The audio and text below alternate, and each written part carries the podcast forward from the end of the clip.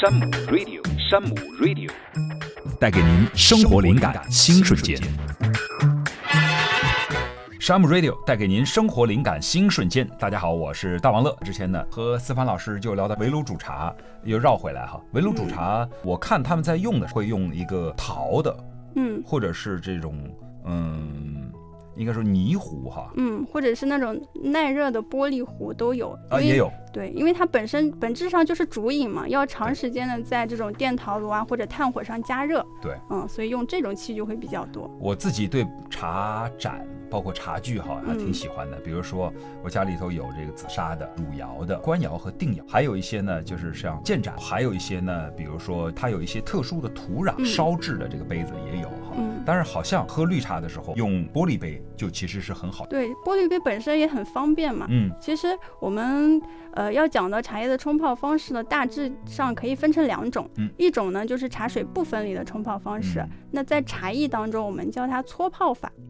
就是茶是不跟水隔开的。对，不跟水隔开，就嗯茶一直在水里面。你像玻璃杯，它就是最常用的一个搓泡茶具。嗯，那用这种器具呢，有一个好处就是很方便的就能看到茶叶的汤色，哦然后看到茶叶在水中翩翩起舞的这种状态，嗯所以它很适合用来冲泡绿茶，因为很多绿茶它在呃外形上面都是非常好看的，包括龙井茶在内。呀，嗯我我估计我犯了一个自以为是的错误，嗯因为我呢有一套茶具，嗯是功夫剧的茶具，就是它里头呢是有一个呃茶水隔离的一个小的滤网的。嗯每次呢我是这样泡的时候，这个茶呢绿茶也是放到这个网里头，嗯水倒进去我就把这个绿就拿起来放到手边，嗯然后我就喝这个底下的这个茶壶里的水。嗯，但其实绿茶不是这么泡的绿茶也可以这么泡。哦其实这种泡法呢，就是属于茶水分离式的冲泡方嗯式嘛。它有一个很好的好处，就是你每一泡的茶汤浓度你都可以把控的比较好，哦，而且你茶叶跟水分开，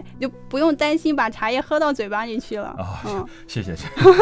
挽救了我，我不然以为我一直这个装内行， 装砸了。其实我个人也喜欢用盖碗加公道杯的形式去冲泡龙井茶，嗯还是一样的道理，就是因为它能够实现茶水分离。对我有时候这个，比如说这个茶也会买的时候就问他说，你这茶能冲几道？因嗯为比如说它都可以冲七八道啊，像单丛就可以冲七八道。对比如说绿茶可能就道数少一点，对，可能普洱茶更多，普洱茶冲嗯十几道都是正常的。嗯，喝到最后的淡到无味了，你就换茶叶了， 是的，是吧？那我们刚才说，呃，不同的茶的冲泡方式有不同的冲泡的器皿，嗯。呃，那除了器皿之外，水重不重要？水其实也重要的。我们在唐代陆羽茶经当中就这么记载嘛：其水用山水上，江水中，井水下。嗯所以那个时候，其实人们就发现泡茶用水，它会直接对茶性有一个影响。哦，那我们怎么去选择泡茶用水，主要是看水的硬度、pH 和矿化度。那研究表明呢，像这种硬度偏低的，然后呃酸碱度弱酸性的，还有矿化度比较低的这种水，就非常适合用来泡茶。我不知道大家有没有这种经历，就是我们在茶茶馆啊，呃，老板给你泡的茶，哎，香气滋味都很好。好喝，对我自己拿回家了，我自己再冲泡，哎，好像就没有那么好可好喝了。是嗯那很有可能就是你在家里泡茶的时候，你用的自来水它水质不太好，哦，尤尤其是像我们国家北方一些城市的自来水，有的地方叫他们叫水硬，自来水它本身大自然过来以后，它在水处理的时候，它有净化的过程，真的是有碰到一些北方城市那个水出来的颜色是浑浊的。嗯，还有可能还能闻到一点绿气的味道啊，这种有。有有，那这种水其实就非常不适合用来泡茶了，嗯，所以我们一般建议大家在家泡茶的话，选择纯净水就是对比较合适的。嗯这个山姆多的是，你无论是山泉还是什么怡泉优质的泉啊，水对对，嗯多的是，你就选合适的，它也有泡茶专用水，对，啊还有市面上现在也出了很多这种泡茶专用水。对，嗯讲究一点呢，可以保证你的茶的品质。毕竟，开个玩笑说哈，你这个嗯茶可能是几百块钱、嗯上千块钱买的这个茶，嗯最后你这个水呀、不讲究，你不是把茶叶浪费了吗？对，是的。嗯，好，我们刚才说到这个呃好茶、好水、好器皿，嗯那么想要泡一杯好茶的话，还有特别的要领要提醒大家。有的，就是除了水质之外，我们泡茶的话还讲究三个要素，嗯就是水温、时间和茶水比。嗯，我们泡一些比较细嫩的茶，这个时候水温呢就需要偏低一点，一般是八十五啊、九十摄氏度就是比哦较合适的。假设我们那个水温过高的话，很有可能把芽头烫坏，哦然后这个时候就就会产生一定的水闷味，鲜爽感可能就没有那么好了。是本身它这个绿茶是鲜嫩鲜嫩的，嗯你用高温去烫它，就是是喝起来肯定不是那个味儿。像乌龙茶嗯或，者单丛这种茶，那你高温烫没问题，它就是这样烹制出来的。对，是的，本身它原料也老一些嘛，它嗯经得住烫，而且这样的高温呢，也有利于它茶香激发出来。没错。那我们刚才说一个是温度，嗯时间上，哎，这个不好把握。这个就完全大家可以根据自己口味浓淡的偏好去嗯掌握，实时的调整就可以了。嗯对，那茶水比有规矩没有？有时候这个茶浓了，茶淡了。嗯我们老喝茶呢，我们手上捏一撮，我们大概知道是多少。但是可能呃，平时的茶水比是什么样的是合理的？呃，一般对绿茶而言，一比五十左右就比较合适。嗯你像泡单丛啊，或者其他一些乌龙茶，你茶水比可能一比二十左右就可以了。所以说喝茶其实解渴是没有问题的，它嗯水的量是足够的。还有一个问一个问题，很多人呢喝茶嗯除了解渴，除了享受茶的乐趣，还有一个重要的目的，像我一样刮油减肥。嗯这，个茶到底能不能减？其实现在很多有关于茶叶功效的这种科学研究嘛，这一点肯定是毋庸置疑的。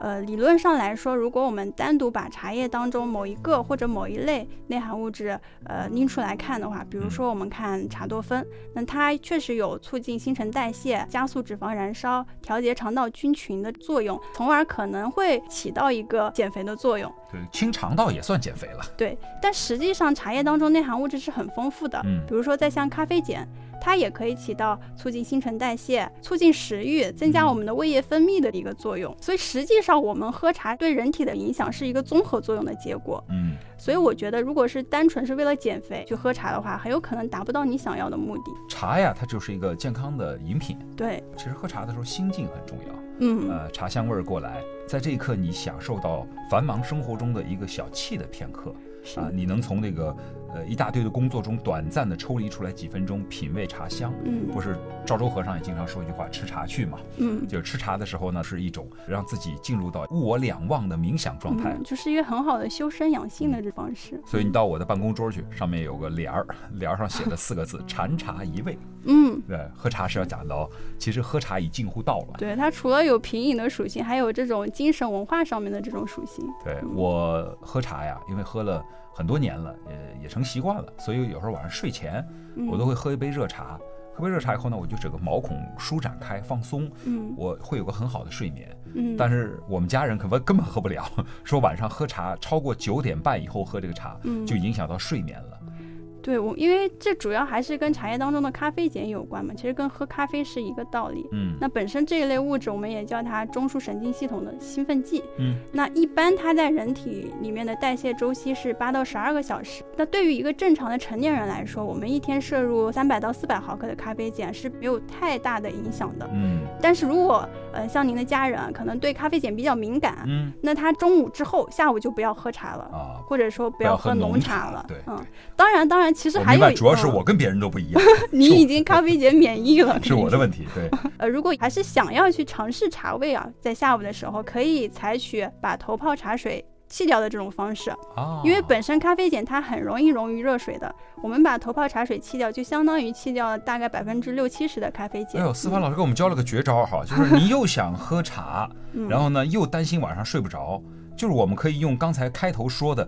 这个一个错误的方 法，就是一上来先头泡的时候，其实是把咖啡碱去掉了。嗯，用这种方式去掉百分之六七十的咖啡碱对，其实剩下的茶可能口感上你损失了一点，对但是从喝茶的呃影响上来说，把它降到最低了。对，你像一些小孩子，如果想喝茶，也可以采取这种方式。嗯，那茶叶的里面的内涵物质应该还是比较丰富的。嗯我们刚才说咖啡碱，茶多酚，嗯比如说也是它是以儿茶素类为主的嘛，嗯那其实，呃，像在日本呢，有一个研究当中，就是就是说，如果我们每天摄入的儿茶素的含量超过嗯一千毫克的话，嗯其实有一个比较好的预防疾病的效果。啊，所以，其实综合茶叶当中很多这些内含物质之后，我们一般是推荐每个人，呃，每天喝五到十二克的茶叶，嗯然后按照三克一百五十毫升的这种冲泡方式去冲泡的话，喝个八九杯是比较好的一种选择。喝茶的时间，你像在早上九点到十点啊，或者是下午三点到四点这个时候都是可以的。所以我们民间流传的这个茶歇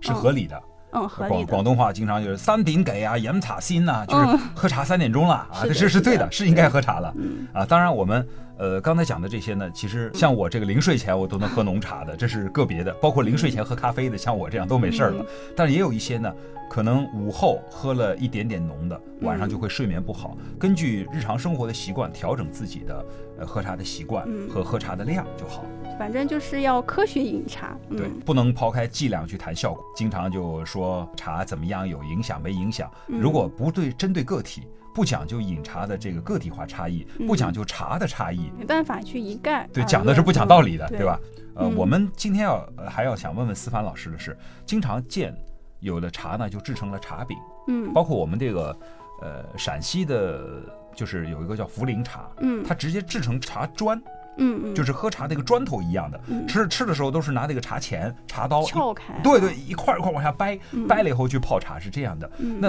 也就是说，茶饼和普通的这种这种这种罐装的茶叶，它有什么不同没有？那它的收藏价值到底是有多大？给我们透个底儿。嗯，其实是这样子的，我们茶饼或者是茶砖是怎么来的呢？其实就是散茶通过一个蒸压的工艺，让茶叶先变软，然后再把它放到模具当中压制，让它形成呃饼的形状或者是砖的形状。现在还有什么巧克力的形状，嗯甚至各种各样做成奇形元宝怪的形状，嗯、而且我觉得现在茶越做越好玩儿，有时候做成那个碎银子，嗯是吧？是的，呃，做成那个小嗯小对钱币，这样压着你口袋里就可以随手带，是的然后一打开，跟小时候吃的巧克力一样，嗯，一粒一泡 很呃方便。对很方便。那个小小泡儿的那个一粒一粒，真很好嗯。这是茶饼的压制工艺啊。其实严格上来说，这一些饼茶它不属于六大茶类，而是属于再加工茶。嗯嗯，区别上就在于它有没有蒸压成型这道工艺。嗯，嗯对，我们今天在讲到这个茶饼的茶饼的收藏价值大吗？呃，其实很多朋友应该听说过白茶有一年茶三年药七年宝的这个说法，哦然后普洱茶有越陈越香的这个说法，嗯，这也是很多人觉得它有收藏价值的一个重要来源。但实际上，我觉得作为消费者还是要理性的去看这个问题。那首先一点呢，你像白茶当中的构酶和寿酶，包括普洱茶，它确实可以去久存，因为经过时间的陈化，内含物质不断的氧化变化，在最终的口感和香气上面都会变得更加协调。嗯，但实际上这些都至少有三个前提。嗯第一呢，就是它原料本身起点要好。对假设我们储存的起点就不好了，你存再久都没有什么意义的。没错没错，嗯嗯然后第二呢，就是储存环境、储存条件要好，因为茶叶本身它既容易稀释，也容易吸异味。如果嗯我们储存的温湿度过高，或者是有一些异味存在的话，对其实反而会在储存的过程当中让它的品质变差。我见过有那个说啊，绿茶一定要放冰箱。于是呢，嗯他就把绿茶放冰箱，但是他在包装密封方面呢不讲究，哎，最后呢把冰箱里所有的味儿都吸到茶里 了。是的，然后还有可能还会吸湿，嗯可能会加速它的陈化了。是是嗯还有第三点呢，就是茶叶本身呢，它其实还是以有机物为主嘛，所以嗯我们其实有一个最佳的品饮期限。你像白茶或者是普洱茶，一般是储存在五到十年之内，它的嗯品质上面还是会比较好的。嗯那我们储存再久的话，其实就没有什么东西可喝了。对，因为我们家人有喝那个铁观音，嗯，就会发现说，哎，明前的观音，呃，就是清明前后的观音，嗯和真的到了秋天的观音，春茶、秋茶，嗯观音的口感、香味儿都是有所不同的。对所以你在买茶的时候，其实是要买当季的、当时的，特别是像绿茶，嗯你就买新鲜的、品质靠谱的，这是一个非常好的。嗯。嗯，好，总的来说呢，我们刚才讲了这么多，那茶叶的价格，我看有时候呢有这个呃几百块钱的哈，小小几百的，也有大几千的茶叶的价格。那么这些茶叶真的价格的差别有这么大吗？得问问我们的思凡老师，是不是就是价格差十倍，